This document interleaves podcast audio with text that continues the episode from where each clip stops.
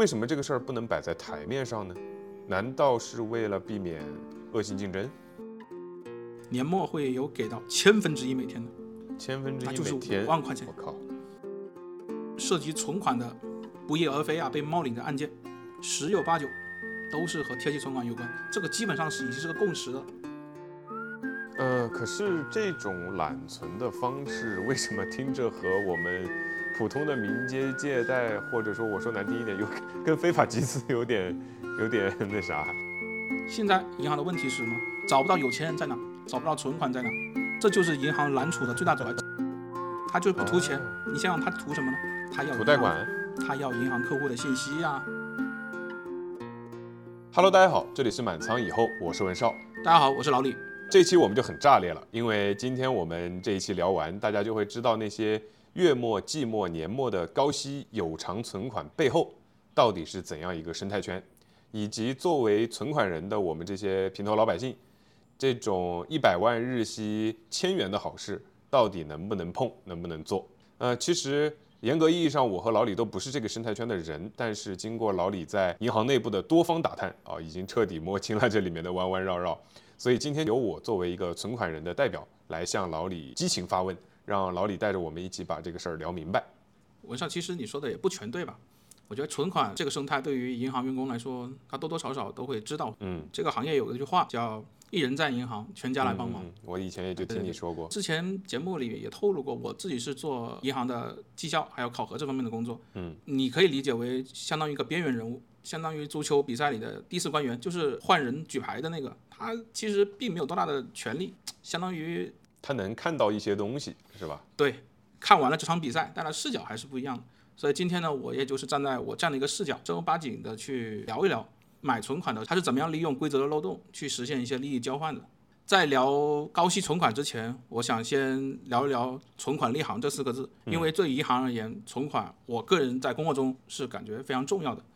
国外的情况尚不清楚啊，但是国内的银行，它的目前发展现状就是同质化的非常严重，产品啊，包括业务啥的，嗯，文少你肯定可以感觉到，几乎没啥变化，利率差不多，甚至觉得服务态度都是一样很恶劣，办事的效率也都是低的很 低的很类似，对吧？所以千道一万，就是国内银行目前情况下还是摆脱不了靠存在利差过日子。那存款的是否雄厚，会直接影响到银行在当地同业中的一些市场地位。嗯，那么有很多小伙伴就会问了，你这个行在当地的地位高有什么用啊？啊，首先吹牛就可以吹得邦邦响，能装逼，能带来更多的业务嘛，存款多，嗯，就是实力雄厚的象征。其次啊，当地一些银行还有金融方面的一些政策制定可以参与到其中。还有就是政府引进外资的一些企业啊的融资啊，是不是会首先讲到你们行呀？政府主推是吧？嗯，对对对，那就更别提还有像一些同业之间的借贷啊，那肯定是找资金雄厚的银行去做拆借嘛。嗯。不过我们话扯远了，嗯，还是回到存款上，存款能够直接提升银行的影响力，所以银行为了提升自己的影响力，那就必须要把存款搞多，在给你算年终奖体系的时候，存款的占比那就很大了。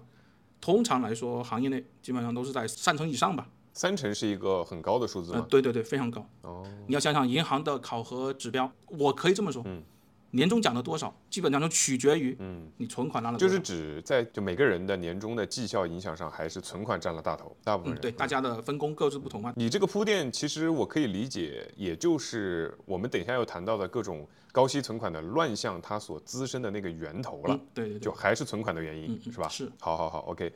那首先我大概能知道，就是银行这个月末也好、季末也好、年末也好，嗯它要这样去吸收存款，跟其他行业没什么差别，都是为了一个业绩考核，嗯对吧？大家也应该能理解。但是我比较好奇的是，为什么这个事儿不能摆在台面上呢？难道是为了避免恶性竞争？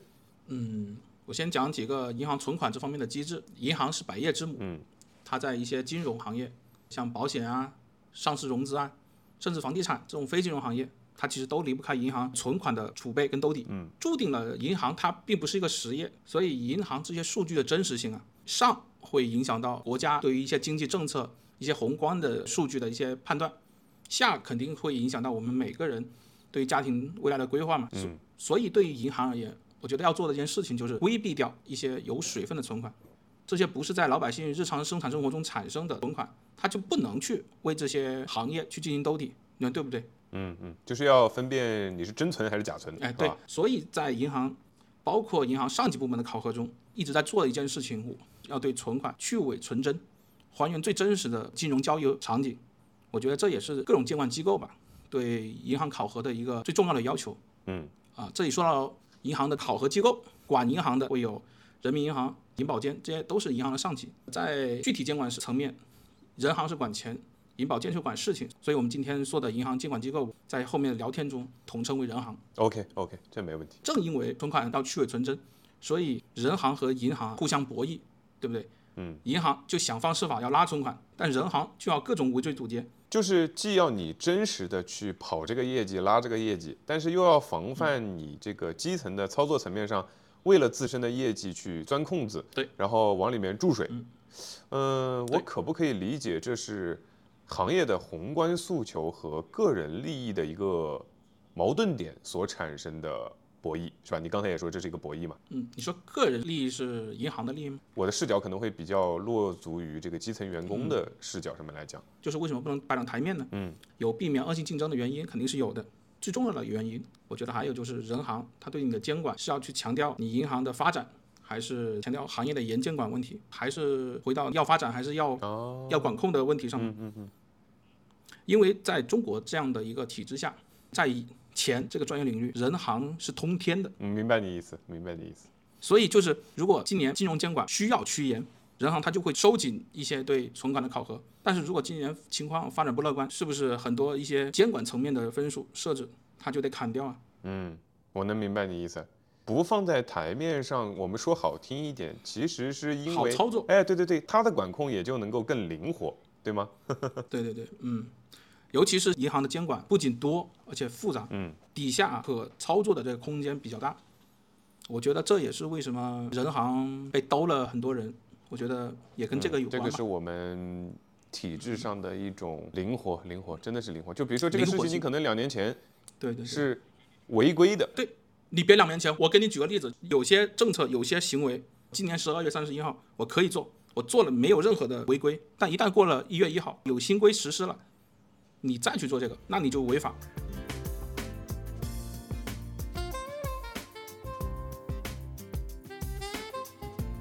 那从结果上面来看哈，虽然我知道这个所谓的禁止肯定是没有完全止住的，但是我还是要问一句，就是监管到底是怎么在细节上去管制这种行为呢？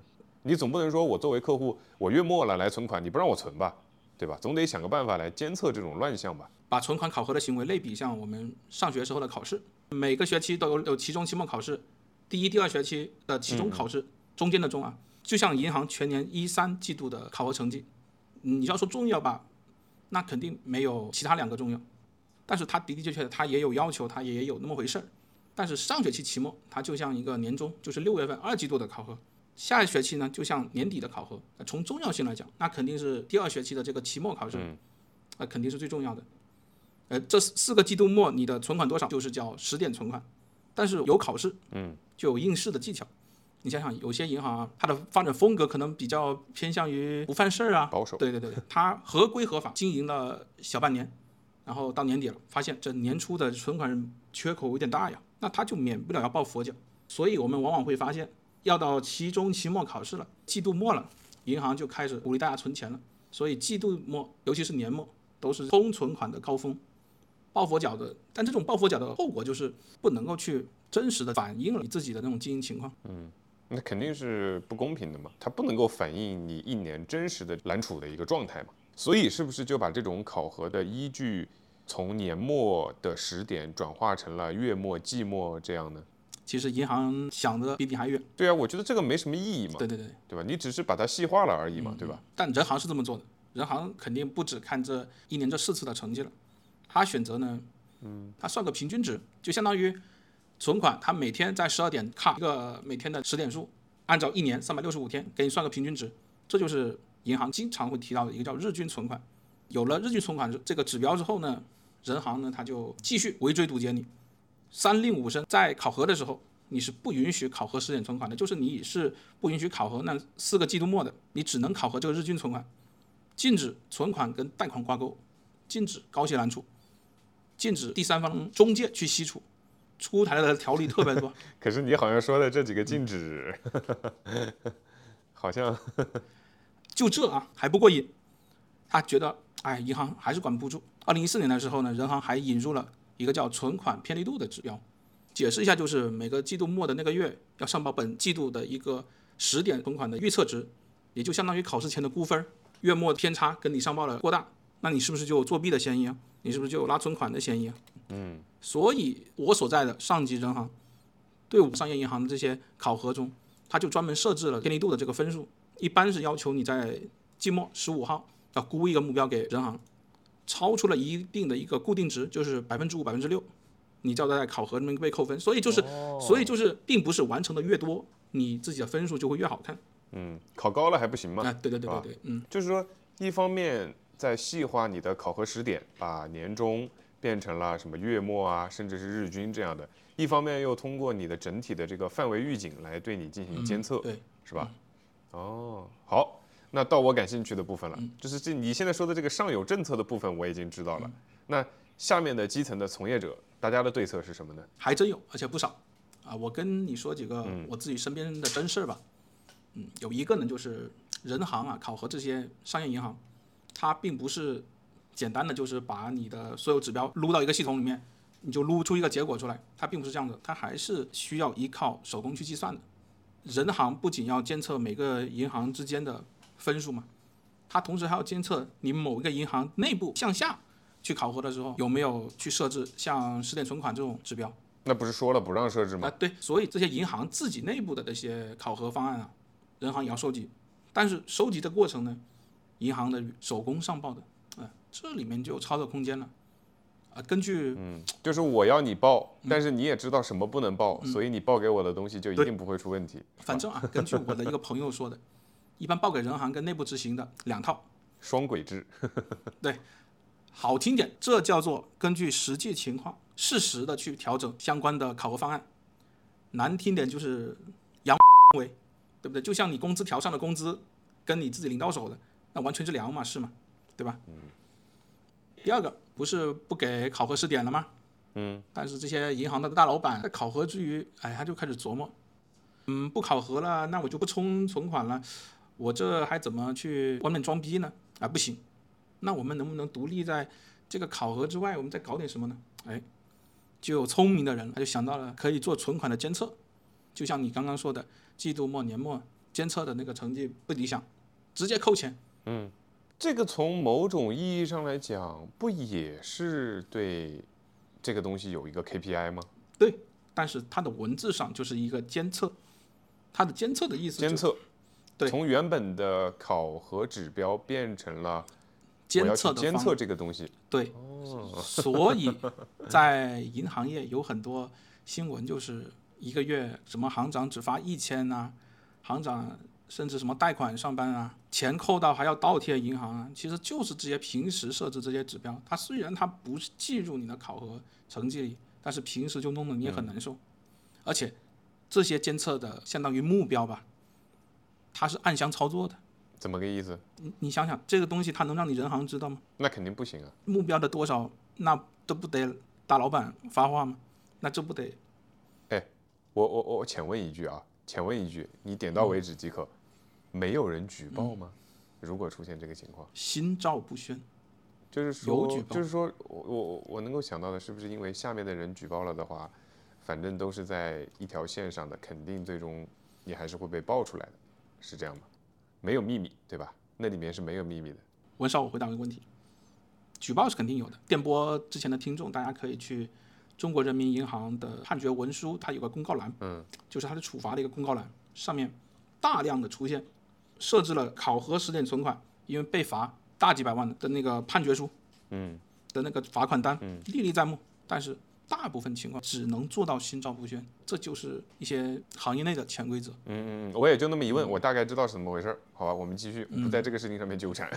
还有也是我觉得比较普遍一点的，这些银行的这些老板呢，比较好面子，不是有个偏离度的一个目标吗？嗯。但这个目标靠你自己报，这些大老板到处去打听别人家的存款目标，他不是说根据我这个月、我今年我市场的营商环境怎么样，我经济情况去制定目标。嗯，大家就是一个劲的问，一个劲的内卷，导致其实这个存款偏离度的这个目标啊，设置的是非常离谱的。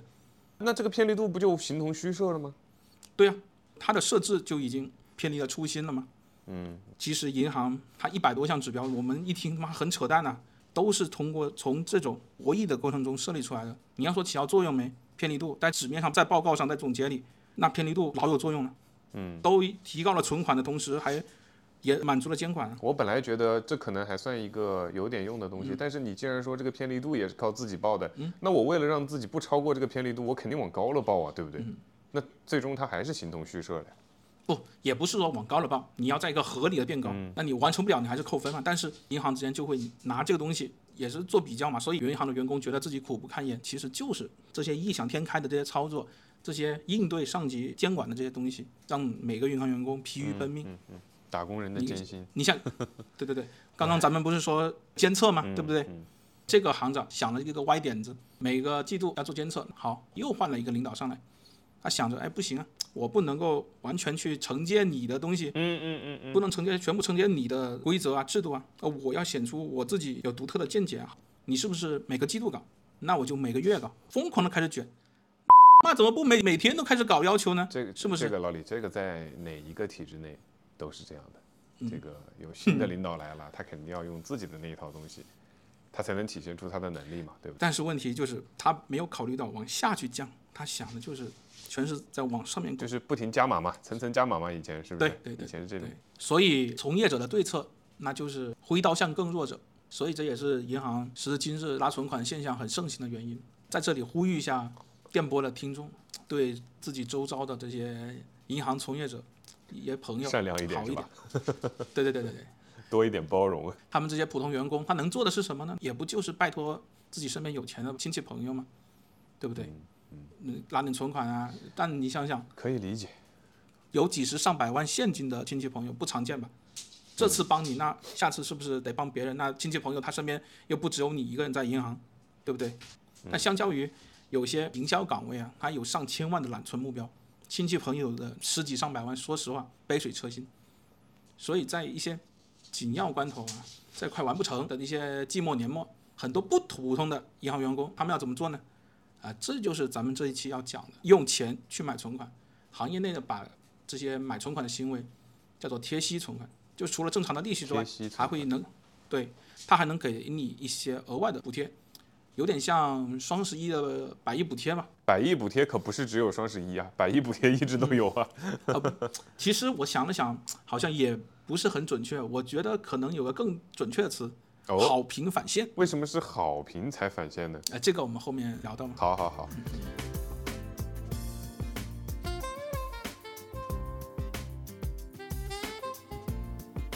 可以。那刚才听你说这么多个行为，我现在相信大家也都能理解了哈，我也理解了。那买存款的这个超额收益到底是怎么来的？就是你说这个贴息嘛，这个贴息是怎么贴的？我觉得这个是广大听众朋友们最感兴趣的部分。呃，因为如果说这部分的超额收益它是清清白白的啊，简单明晰的，能够跟大家说得清道得明的，那大家也才能够放心的去买，对不对？所以老李，你重点给我们掰扯掰扯这个收益它是一个怎么样的组成？我先说贴息的大致流程吧。嗯，一般情况下，有需求的人他都会在季度末找到自己金融公司的老相好。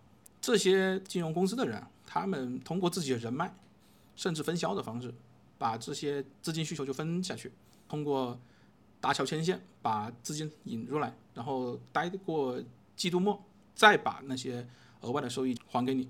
所以刚刚我为什么说像好评返现？呃，可是这种揽存的方式，为什么听着和我们普通的民间借贷，或者说我说难听一点，有 跟非法集资有点有点 那啥？确实很像。贴息存款呢，它离不开这些中间商不能，说是嗯毫不相关，只能说是一模一样。说是一模一样。对对对对对。其实说白了，这些贴息存款就是带着官方背景的民间借贷，嗯银行是作为一个吸引你的一个角色。其实本质上，甚至来说，它就是个信用背书了。对，除了银行，在这种贴息存款中，我觉得扮演一个更重要的角色，就是这些中间商。我们行业内部一般管它有个非常响亮的名词——资金掮客啊。这一期我就统一称大家为中介。嗯，那这些人是怎么出现的呢？说白了就是银行的人花钱买时间，花钱买人脉。大多数的银行员工啊，往往在时间跟人脉上，他没有办法去应付现在越来越复杂了的这种储户群体。我深深的记得我在基层待的时候，我们全行开大会，我们行长说过一个词，叫做“现在银行的问题是什么？找不到有钱人在哪，找不到存款在哪，这就是银行揽储的最大阻碍。这 找不到有钱人在哪？对，嗯，但这群中介就不一样了，他们往往开展的业务啊，不仅是他们往往不仅开展这种贴息存款，他们还会提供小额借贷啊、小额融资啊，玩这个存贷利差，他不会比银行生疏。他们玩存贷利差这块是专业的，这些人脉他能够付出的时间是银行员工我觉得不能比的，而银行他又能够通过跟这些中介省去这些沟通的成本，同时在上头如果追查下来，你要是和撇清关系，和中介配合默契，这些存款完全就是业务往来嘛，嗯嗯，对不对？但是你要直接接触客户，客户啊他胆子小，担心自己存款的安全，那为了自保，嗯，那全给你搂出来怎么办？他肯定能得到好处啊，他赚钱呗。他要不赚钱的话，他干这个事儿干啥嘞？对吧你？这就浅了，哎，如果让你当中介，你也就只能赚到钱了。哦，浅的他就跟客户分钱嘛，对不对？嗯，我知道的很多中介分完这个钱，他会把这个钱送回去，送回去送给谁呢？送回银行的员工啊，他不要这一部分的，他就是不图钱。哦你想想他图什么呢？他要图银行，贷款。他要银行客户的信息呀、哦，他啊他要 那不就是放长线钓大鱼吗？是不是？还有还有对，还有我资金中介，我是不是有时候要去发现一下有钱的客户在哪里啊？银行我自己去查，然后去营销，客户会不会觉得冒犯呀？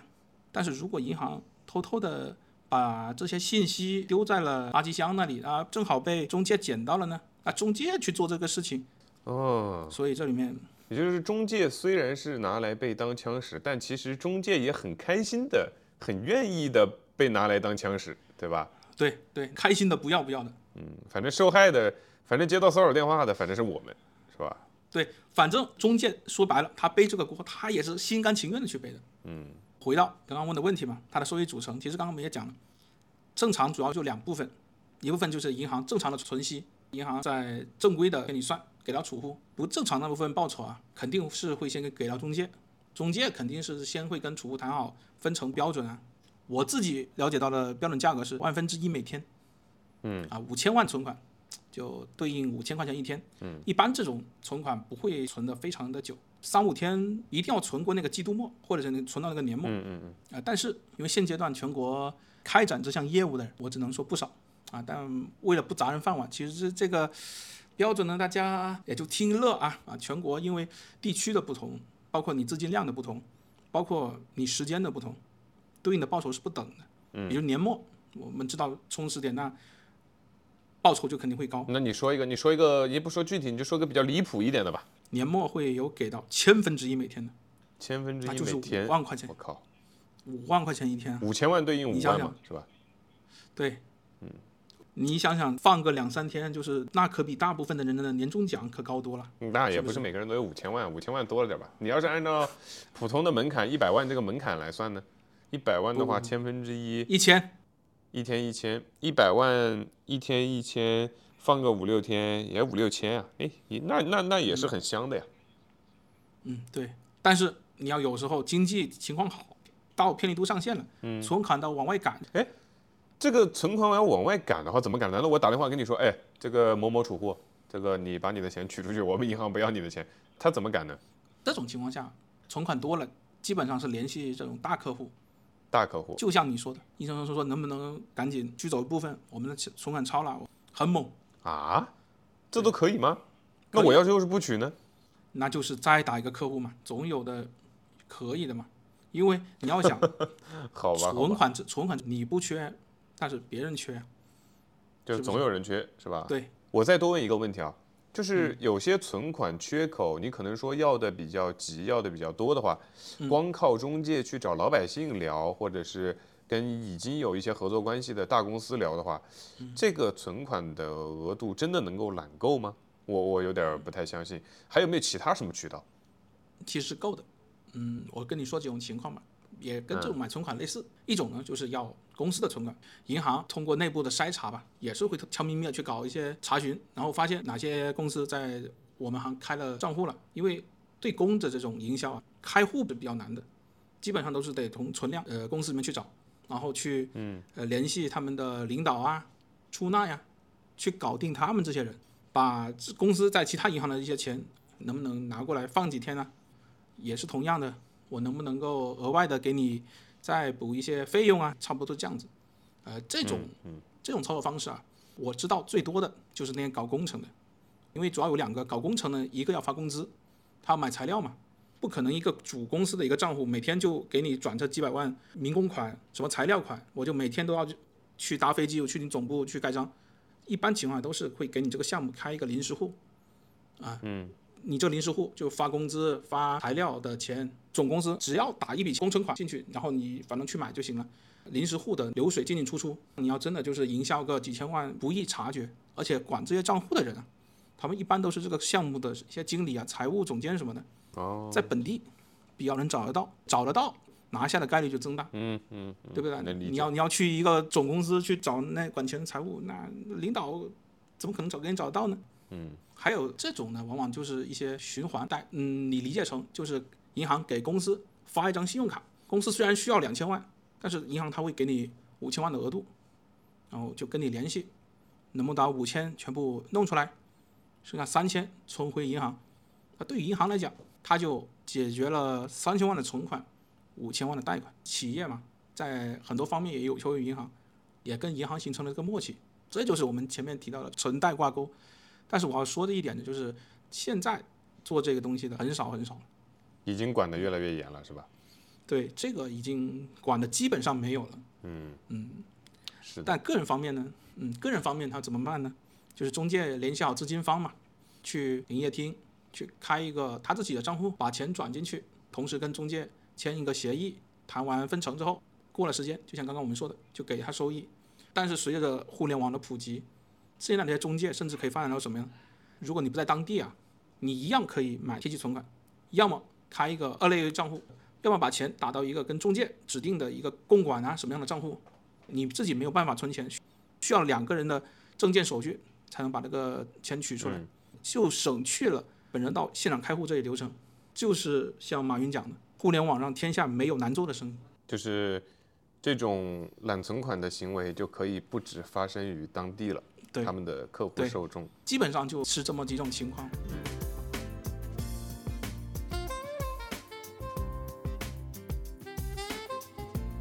那基本上高息存款的这个事情我们聊的差不多了，来龙去脉也很清楚了。那我们现在聊一点跟我们自身相关的事情，就是这个东西的风险问题。就是大家都知道贴息存款的风险很大，但具体这个风险它体现在什么地方，而且有没有办法去避免呢？你你跟我们讲讲这个。从我自己还有我管内部管控的同事呢，要了一些几个例子的资料，具体聊一聊。我同事的原话，他是说是。只要涉及存款的不翼而飞啊，被冒领的案件，十有八九都是和贴息存款有关。这个基本上是已经是个共识了。就这是一个事实，是吧？这是一个共识了。一个共识。你想想，如果你是个普通的银行存款不翼而飞，那银行是百分之百得给你去负责的，肯定是你买的一些莫名其妙啊、来路不明的这些产品，才能造成这些纠纷、这些案件嘛，嗯，对吧？嗯。首当其冲的就是讲了这个买到假的贴息存款。记得我上课的时候啊，他们讲过这么一个案例：广西的有这么一个勤劳的行长，他亲自下场去市场上吆喝卖存单。呃，存单呢就是那种一张纸的那种存款凭证啊，可能老一辈的储户比较喜欢这样的东西，他就赔本赚吆喝，就是自己贴息卖存单，啊，成了远近闻名的揽储能手。但是这个行长没到一年就落马了，听说是他的助理。去自首去把他举报了，说回之前买存单的储户，他们隔了一年到银行存款，呃，到银行去把钱取出来的时候，啊，银行就告知这个存单是以这个行长伪造的，上亿规模的存款就不翼而飞了。这么厉害？但是你想想，这哪是什么不翼而飞嘛？那分明就是进了行长自己的口袋嘛。嗯。那他那个涉案的助理，啊，可能是出于道德的谴责，或者是这样那样分赃不均，反正就把行长给搞进去了。于是这些受害者就要求银行赔钱嘛，毕竟钱是你们银行丢的，那这行长代表你们银行的呀。但是银行却反驳说，这是该行长的个人犯罪，与他们行无关，双方争执不下，对簿公堂。但是最终法院是驳回了这些受害者的请求。你盯着别人利息，人家盯着你本金嘛。嗯。银行这些员工啊，心术不正，坚守之道，道德滑坡，这就是你买了这些存款，我觉得最大的一个风险。那为什么这个判是判银行赢呢？法院认定啊，这个笔钱没有流经银行系统的痕迹。我自己的理解就是，这些储户啊，由于太信任这个行长，他根本就没有把钱拿去银行存，都没有去核实这个银行存单的真实性。就是说，他没有这个钱，可能都没有转到银行，直接转给那个行长了。对，哦，而且是私底下直接传给那行长，就是根本连个见证者都没有。你都不知道这个行长就拿这笔钱去干啥，他可能过个一两天，把这个假的存单他就给你啊，你就信以为真了。你查也不去银行查，就导致了你自己这个行为，他并没有被法院认定为你是一个与银行有关的行为。哎，这个跟河南村镇那个很像吗？他过银行了没有呢？村镇银行那个他是。那家金融公司，他直接他的钱就存在河南村镇银行啊，那就是说还是跟银行对，就是流水是过了银行的嘛。那这么一对比，也更能理解为什么这个案件里面判的是银行没没责任，银行赢了，对对对吧？嗯，你你想想，银行现在公信力缺失的厉害，再固若金汤的银行，这些员工的败亡跟塌方是很可怕的。你想想，银行这些银行的应酬是很恐怖的，经手的资金又巨大，是不是很容易让人迷失？哎。你说的这个，我我知道你要说什么了。你这个我在哪个地方很有体会呢？在各个体制内的财务部门，其实，在财务部门跟钱打交道多了以后，钱对他来说就只是一个数字了，就是张纸。对他没有我们这些现实生活里面要去，呃，挣工资、花工资的这种人，对对那个钱的执念那种敏感。嗯，对对对对对对。像什么员工赌球、买彩票、借高利贷，不好说说都有吧。反正也是时有耳闻，像我们管控的部门啊，经常要窥探员工隐私的，有时候说实话挺让人觉得冒犯。但是如果你要说从客户的安全角度出发，我觉得风控部门要及时知道你的异常情况是很必要的。你像我们的风控部门，他们经常会去询问你的婚姻状况，孩子去上什么学校啊，非常冒犯人的。风控部门问问你的婚姻状况啊？会啊，他担心你离婚了呀。他担心你孩子上一些高价学校，担心你他妈收受贿赂呀。哦。但是你从客户的安全角度出发，没毛病，啊，能理解，能理解。你要说银行员工这行长信不过，那找中介就不会出事了吗？跟大家想的不一样，也是有出事的。在杭州就发生过有四十多个储户也是丢失了将近一亿的存款的案件。和广西不同的是，这起案件的储户报案的时候都说，啊，经过了同一个朋友。这种朋友在案件中基本上就是中介，啊，了解到这些银行高息的存款活动，而且他们还许诺刚存就可以打一半的利息给你，啊，又是所以你图利息我图本金，这个甚至都不用好评返现了，这个只要你下单你就返现啊。经过一系列的引进给银行买了存单，和广西那个案子相同的是买了存单，但不同的就是呢，这次通过中介，银行是也有内鬼，内外勾结。储户啊，去网点进行了一个转账的一个一个操作，然后后续呢，还把自己的拿到的存单复印了一份，还有自己的身份证复印件都交给了中介。中介是说存完后要先给你兑付一半的利息需要的材料，签了什么六步承诺书啊。最终的结果大家可想而知，存单还是假的。哎，你等一下，老李，老李，你等一下，这个六步承诺书是哪六步呢？具体？账户不许能开通短信提醒，不能开通网上转账，不能开通网银。哦。不能通存通兑，通存通兑的意思就是你只能在这个网点存和取，你不能去其他银行存跟取，不查询余额，不能提前支取，不能对呃银行的工作人员还有朋友提起。但是也正是因为这六步给这些不法分子们提供了操作的空间，对吧？对对对，这件案件同样对簿公堂，但你猜一猜，是判银行获胜还是这些储户获胜？啊。我用你刚才上面那个案例来想的话，就是我认为判给谁，其实取决于这个钱到底有没有走过银行的流水。那通过你刚才的叙述，应该是走了流水的，是吧？那我觉得应该是银行的问题，银行最起码他要对这件事情负责吧。最终银行是败诉了的，其中最重要的原因就是银行在整个储户受骗的过程中，临柜的员工他并没有询问客户的转账真实意图。相当于在银行的营业场所被骗，这一点呢，在法院上就被视为银行对储户进行了诱导。哦，哎，你说这个我就能理解为什么很多人去银行里面转个钱、取个钱，银行还要问你这笔钱要取钱干嘛呀，或者是对对对，哦，原来是因为这个事儿啊。嗯，是的。除了刚刚我们说的银行还有中介的这些道德风险，这些是你普通员工把控不住的。即使你运气好买到了这些真的高息存款，存款还有可能被各种转卖啊、承兑啊、冻结。你有的存款不是挂在中介名下吗？中介一旦出现经济纠纷，你买的存款就可能会被冻结啊，甚至于很多中介拿着你的存款存单去担保做抵押贷款。哦，还有的很多限高跟失信的人，他也想不通，他也去买这些高息存款。你存进去银行有可能就被会被划走了，兄弟。还有的就是做外贸、做贸易的这些企业，它的存款存着存着被变成了第三方公司的承兑汇票，相当于自己的现金被别的公司借走，嗯嗯嗯，进行当成抵押物抵押了。那他一如果还不上，你的存款就减进去了。各种各样操作，三两句话是讲不清楚的。嗯大家要对这方面感兴趣，有门槛。我们可以再开一期，对，去再讲一讲。不光是咱老百姓，很多企业被银行营销去拉存款，也都发生过存款出事的情况。嗯，我查了查，二零二一年江苏的渤海还有浦发先后就爆出了这些呃企业的这个存款呢、被质押，这些存款的金额高达数十亿元。最后的最后，你真真正正能够保证你本金不丢失了，那还有一个，它的利息可能支付不及时。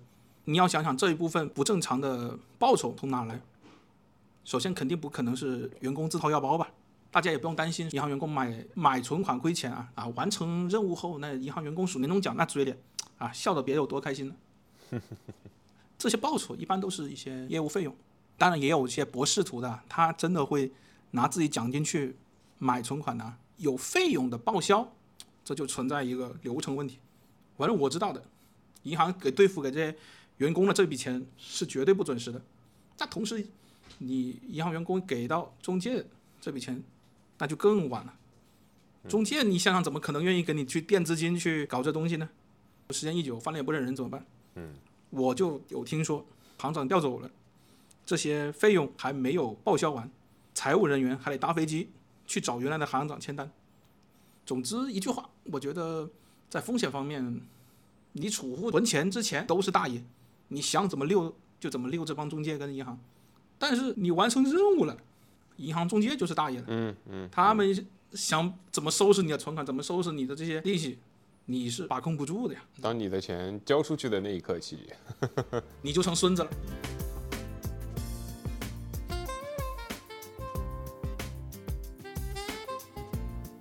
好，那老李，你的态度已经很明确了。呃，我都不是态度的问题。首先，我也不可能有那么多的闲钱去买这种高息存款。其次，我也表个态，是吧？这个玩意儿咱坚决不碰。呃，那我还想再问深一点，就是，呃，老李，你作为银行的从业人员的话，你觉得这个事情有更优解吗？就你们肯定对这个事情也有过思考吧？如果作为一个缺存款的员工啊，到了紧急时刻，就现在这种银行的这种形式啊，很难讲。我不排除我会使用任何手段去获得存款。嗯贴息存款它是得不到法律保护的，它是一个比较灰色的一个东西，它跟你银行官方渠道我们都知道会有五十万的那个存款保险本金的保护不同。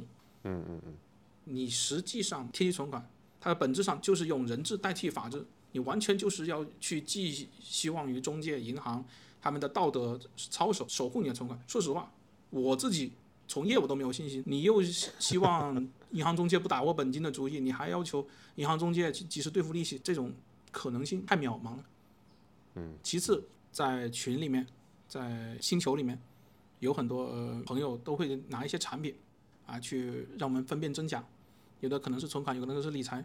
但说实话，我自己虽然从业，但是都是分辨不出来的，因为我不知道现在这些高息的产品动不动百八十天的封闭期，互联网平台也都是打着银行存款的旗号在卖这种贴息的产品。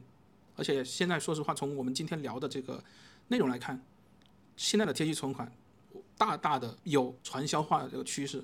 还是因为互联网的原因嘛，对吧？对对对，就互联网上这些东西假的东西太多了，我是没有办法去跟你识别的这种产品的真假。我只能跟你推荐一些官方的一些渠道去购买的东西。但是那些像你拿了一个就是那个界面一看上去就像传销做的那东西，你就怎么可能是真的嘛是吧？对吧？最后我觉得啊，贴息存款，我觉得它无意间就是在败坏银行员工的品德。嗯，稍微讲一下，就是你是这么认为的？嗯，嗯，不仅是这么认为，这还是这几天发生的真事儿啊，就是同事之间因为这些存款的这个东西发生了一些桃色新闻。最后就是文少你问最优解，的确不推荐的情况下，绞尽脑汁，我想了三点。我先叠个甲，如果你要买这些贴息存款，嗯，我给你三点建议吧。一个，一定一定确保钱在自己名下，啊，不管银行中介说了千花乱坠，查看你的存款是你自己的权利。银行要觉得的，或者中介都觉得都信不过你，要觉得你会把钱转走，那你凭什么相信银行能够安安稳稳的到许诺的时候，把钱安安全全的还给你呢？嗯，是不是并且兑付利息是吧？对呀、保管好凭证，就是不管存单还是卡，还有身份证件，一定要保存好。第二点，货比三家，就是做好一些知识的储备，还有调研。即使是同一家银行，你要往贴息存款，肯定可以从不同的渠道去了解的。不要轻易去相信中介的那些擦边球的话语。既然都是去存，那就让风险更小一点嘛。第三点就是操作层面上，尽量去买在季度末跟年末再去参与这些贴息存款，平时就老老实实的把钱存在正规途径，钱存在卡上、存折上，不要去单独买一些存单。存单这种东西，别人对方交给你，真实性那远不如你自己拿过来的卡跟存折真实嘛。呃，那老李还有什么要对收音机前的听众朋友们说的吗？总结一下今天说的，总之有关于银行跟储户、关于贴息存款的讨论，网上比比皆是。我还是那句话，不要一时的贪念，利率其实就是最好的风险质检器，没有说高息有无风险的东西。马克思不曾经说过吗？有百分之十的利润，资本就会保证被到处使用；有百分之二十的利润，资本家就活跃起来；有百分之五十的利润，资本家又铤而走险。有百分之百的利润，资本家就是践踏一切法律；百分之三百的利润，资本家就敢犯任何罪行。所以这就是一个呃风险跟利率的博弈。还是推荐大家，既然都去买了存款，那肯定是以低风险为主，不要试图在风险上去博取更多的利率、更多的收益。嗯，我说完了。好啊，那我们这一期的内容就到这里吧。呃，谢谢大家，我们下期再见，拜拜。拜拜。